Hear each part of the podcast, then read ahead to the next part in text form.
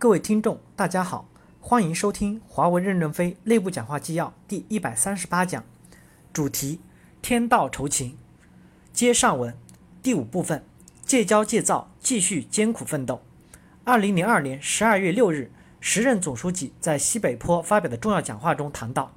中华民族历来以勤劳勇敢、不畏艰苦著称于世。我们的古人早就讲过，艰难困苦，欲语欲成。居安思危，戒奢以谨，忧劳兴国，抑郁完生，生于忧患，死于安乐，等等，这些警示名言，今天对我们依然有着重要的启示作用。历史和现实都表明，一个没有艰苦奋斗精神做支撑的民族是难以自立自强的；一个没有艰苦奋斗精神做支撑的国家是难以发展进步的；一个没有艰苦奋斗精神做支撑的政党是难以兴旺发达的。同样，一个没有艰苦奋斗精神做支撑的企业。也是难以长久生存的，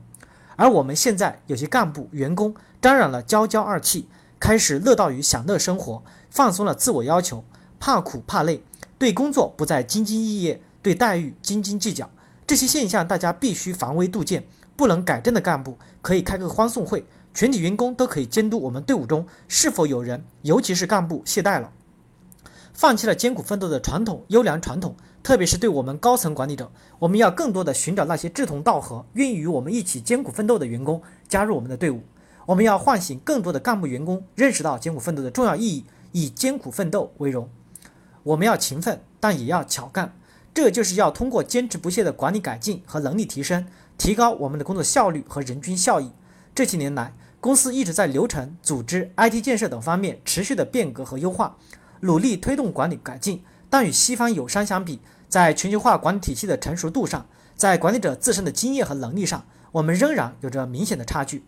我们从青山站里出来，还来不及取下头上包着的白头巾，一下子就跨过了太平洋，腰间还挂着地雷，手里提着盒盒子包，一下子就掉进了 Trinking 工程的大窟窿里面。我们无法做到把事情一次做正确，很多工作来不及系统思考，就被迫匆匆启动，管理效率的低下。也造成了我们的压力大、负荷重。面对国际化的残酷竞争，我们必须提升对未来客户需求和继续出世的前瞻力，未雨绸缪，从根本上扭转我们作为行业的后进者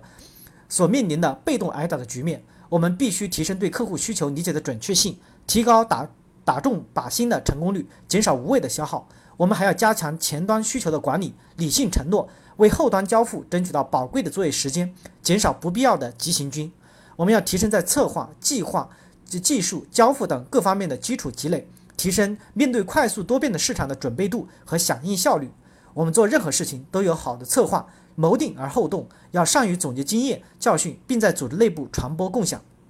我们的管理者，特别是大批年轻的基层管理者，要努力提升自身的管理能力，加强学习，积累管理经验。对事的管理上要做好计划，要合理分配工作，合理规划工作节奏，张弛有度。攻下一个山头后，团队要注意适当的休整，认真总结。在对人的管理上，要加强对下属的关心和爱护，多一些沟通和辅导，润物无声，帮助下属提高技能和效率，培养工作中的信自信心和成就感。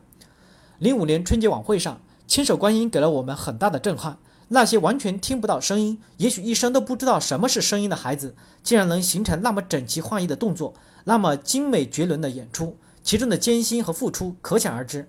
华为数万名员工正同他们一样，历尽千辛万苦，才取得今天一点进步。但我们始终认为，华为还没有成功。华为的国际市场刚刚有了起色，所面临的外部环境比以往更严峻。全球超过十亿用户使用华为的产品和服务，我们已经进入了一百多个国家，海外很多的市场刚爬上滩涂，随时会被赶回海里。网络和业务在转型，客户需求正在发生着深刻的变化，产业和市场风云变幻。刚刚积累的一些技术和经验，又一次的面临自我否定。在这历史关键时刻，我们绝不能分心，不能动摇，不能因为暂时的挫折、外界的质疑，动摇甚至背弃自己的根本，否则我们将自毁长城。